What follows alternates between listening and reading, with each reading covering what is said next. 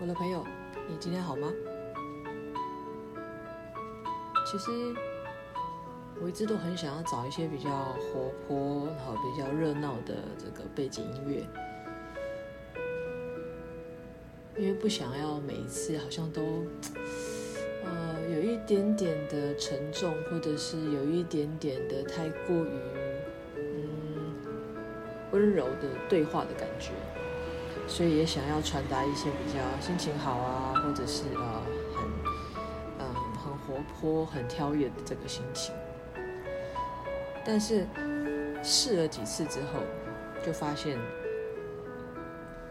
太过于热闹的背景音乐呢，会吃掉我说话的声音。然后其实有的时候常常一个主题可能会录个两三次。因为我就是很习惯，嗯，想好要跟大家聊什么，跟自己聊什么的时候，就会噼里啪啦的说。然后等到我再回去听录音档，准备上架的时候，就发现这个背景声太大声，或者是自己的声音太大声，然后就会不满意，要重新录。但是我就是每一次录的内容，虽然主题可能是一样，但每次讲的内容无法一致，因为我也不是写草稿，就是很随性的讲。所以有时候录一录就觉得啊，刚刚讲的好好，可是怎么这个声音大小没有控制好，或者是这个背景音乐太吵，就会这样有很多很多的这个烦恼。嗯，但是我觉得还是。呈现比较自然的方式，那不管有没有人收听，对自己说说话，做个记录，我觉得也很好。就像前几集在说的，呃，最近很忙碌，然后呃，现在在录音的前几天才完成了呃政府提案的一件 case。呃，其实为了这个案子呢，我们忙碌了非常非常的久，然后不断的呃修改，然后请教、收集资料，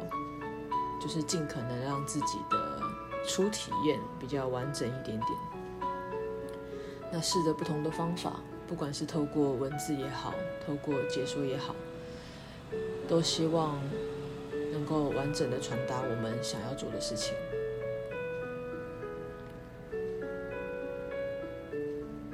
以为提案结束了，就差不多告一个段落，结果没想到在呃店里快打烊的时候收到通知，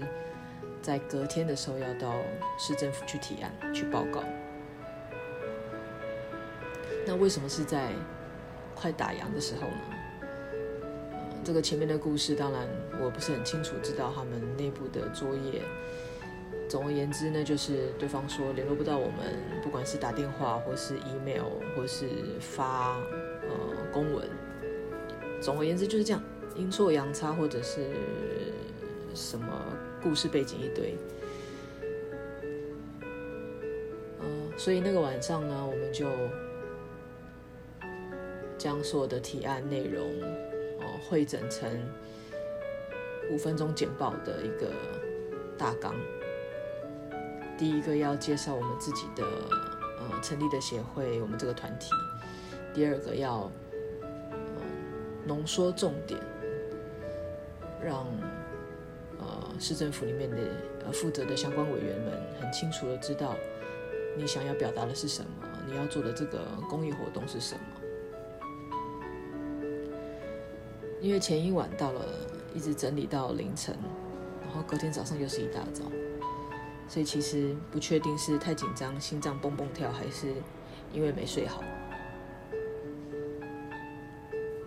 虽然是自己的提案，但是当你要去报告又这么临时的状况下，不免要一再的去看里面的内容。写东西可以慢慢想，然后再修饰，再调整，但是说话没办法。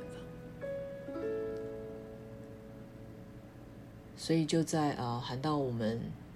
名字之前，他是轮流进去报告的，那是一组一组，一组大概有呃五到五六五六组吧。然后你在报告的时候，旁边也是有别的组的人在听，当然可以做互相学习，呃，只是会有更多的这个压力。所以在还没有轮到我们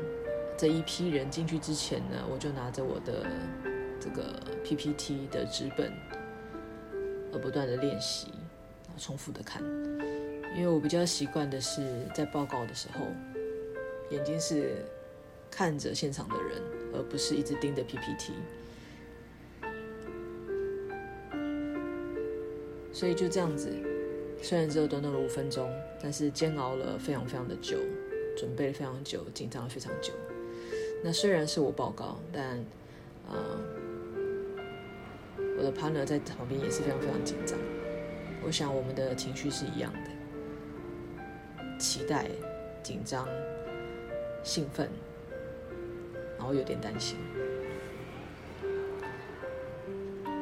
所以就就在这样的过程当中呢，就觉得自己好像回到了以前考试的时候，或者是在我年轻的时候有去这个电视台唱歌表演这样子的那种紧张。原本以为人随着这个年龄的呃堆积，紧张感会慢慢消失，但实际上并不是。但我觉得，呃，紧张相对的也是我们对这件事的重视。因为重视，所以我们希望能够表现最好。因为重视，所以我们希望一次又一次的去演练，然后给接受者看到最好的那一面，或者是能够完整的理解你想要做什么。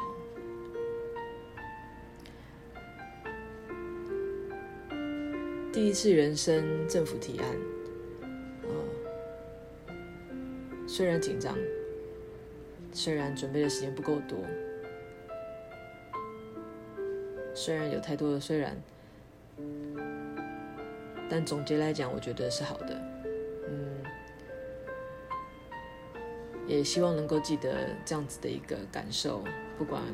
接下来会有多少次这样子的不同的呃主题、不同的单位，都能够表现到最好。